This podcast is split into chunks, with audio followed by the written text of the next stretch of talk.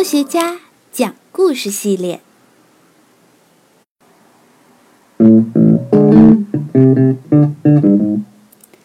麦克斯韦讲的电磁的故事。第八课：电动机是怎样运转的？电流会受到磁场的力的影响。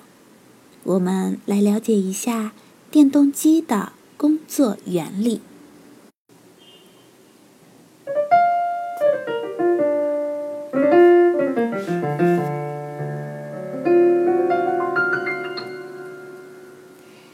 带着一台便携式吹风机来到了教室，麦克斯韦开始了他的第八课。麦克斯韦按下开关。吹风机呼呼地运转了起来。我们知道，吹风机的内部有电动机吧？电动机连上干电池后就能运转。让我们来学习电动机的工作原理吧。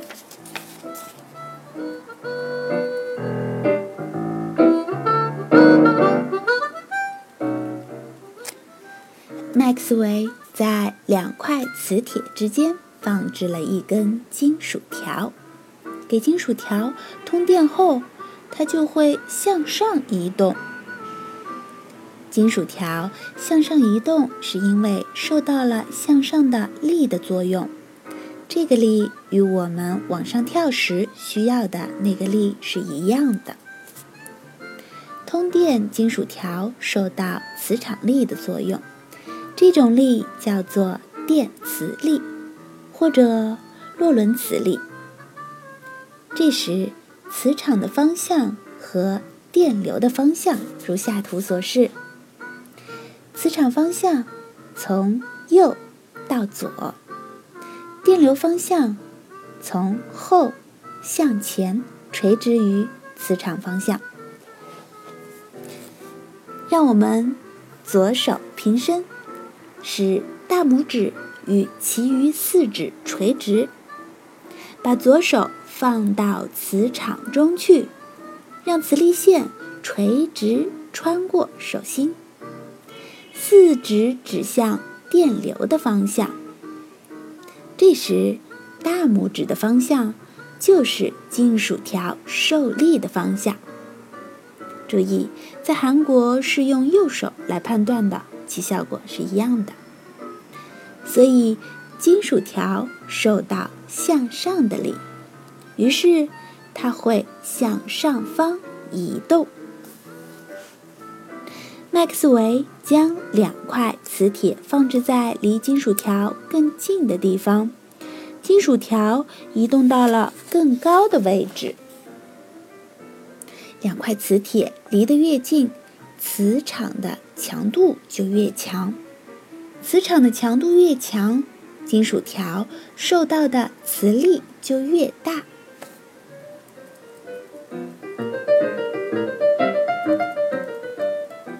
麦克斯韦将两块磁铁放回到刚才的位置，然后给金属条连接上更多的干电池，也就是说，给金属条通上。更大的电流，金属条移动到了更高的位置，金属条受到了更大的作用力了吧？所以说，金属条受到的磁力与电流的强度成正比。通电金属受到磁场力的作用，用式子表示就是电磁力。等于电流乘以磁场乘以金属条的长度，这就是电动机的工作原理。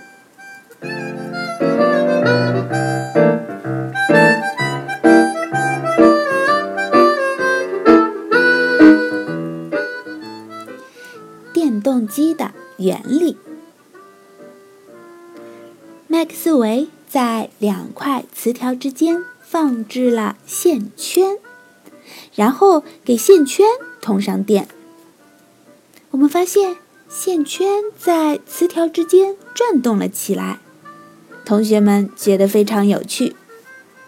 线圈在磁条之间发生了转动，这就是一个小型电动机呀。如图所示，磁场的方向向右，从左向右，而左边通电的电线是从后向前，所以用刚才的方法，我们可以发现。磁力方向是向下的，而线圈右边部分的电流是从前向后，所以还是用刚才左手定律的方法，我们发现磁力是向上的，所以线圈的左边受到向下的力，线圈的右边受到了向上的力。于是，线圈按照逆时针方向转动起来。电动机就是运用了这个原理。这时，如果使用磁性更强的磁铁，或者增大通过线圈的电流，都能增大线圈受到的磁力，从而使线圈转得更快。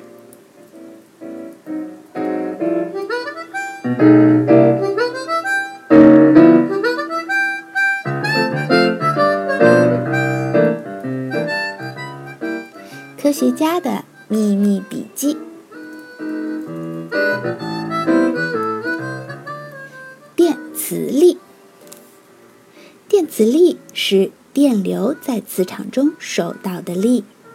电磁力的方向可根据。弗莱明的左手定则来判定，左手的大拇指分别与食指、中指垂直，大拇指指向的方向是力的方向，食指指向的方向是磁场的方向，中指的方向则是。电流的方向，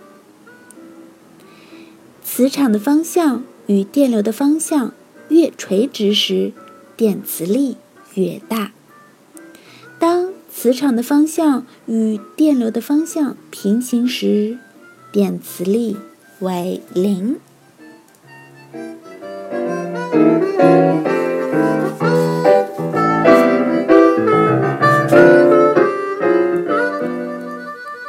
让我们再用漫画的形式来回顾一下这一节课的内容吧。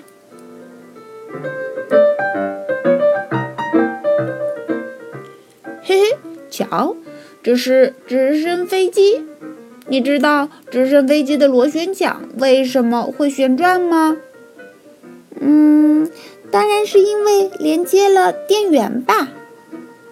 更详细的说，这是因为磁力的作用，也叫嗯洛伦磁力，你不知道吧？好复杂呀，嗯，你具体说明一下吧。呃，具体说明的话，好难的，嗯，让老师用简单的道具来说明吧。在两块磁铁间放置通电的金属条，受磁场力的作用，金属条会向上移动。这个力叫做磁力，或洛伦磁力。左手放到磁场中平伸，使大拇指与其余四指垂直。让磁力线垂直穿过手心，四指指向电流的方向，则大拇指指的方向就是金属条受力的方向。注意，在韩国人们用右手来判断，其效果是一样的。这就是电动机的工作原理。在两块磁铁中间放置线圈，给线圈通上电，线圈就会在磁铁之间转动起来。嘿嘿，现在你知道了吧？